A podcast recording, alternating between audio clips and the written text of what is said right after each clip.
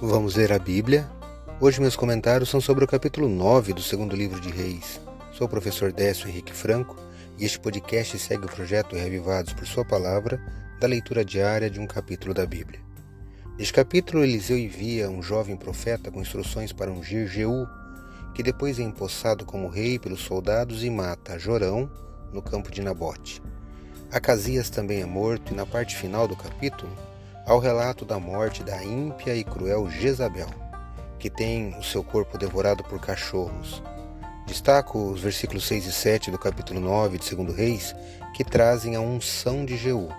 Eu leio na Bíblia Nova Almeida atualizada, está assim. Então Jeú se levantou e entrou na casa. O jovem derramou o azeite sobre a cabeça de Jeú e lhe disse: Assim diz o Senhor, Deus de Israel eu ungi para ser rei sobre o povo do Senhor, sobre Israel.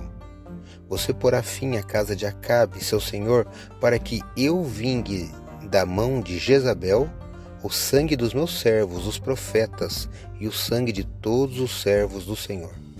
Segundo Reis, capítulo 9, versículos 6 e 7. Interessante que Deus ainda reconhecia a nação de Israel, mesmo com o seu grande histórico de apostasias. E Deus, como seu governante legítimo, escolheu o novo rei para pôr fim aos males da dinastia anterior, que era a chamada Casa de Acabe, o que incluiu o extermínio da rainha Jezabel. Deus estava fazendo justiça no meio do seu povo. Como eu li aqui, Deus é quem faz a vingança dos seus filhos. Leia hoje 2 Reis, capítulo 9. Esse foi mais um episódio diário desse projeto de leitura da Bíblia apresentado por mim, Décio Henrique Franco. Um abraço e até amanhã.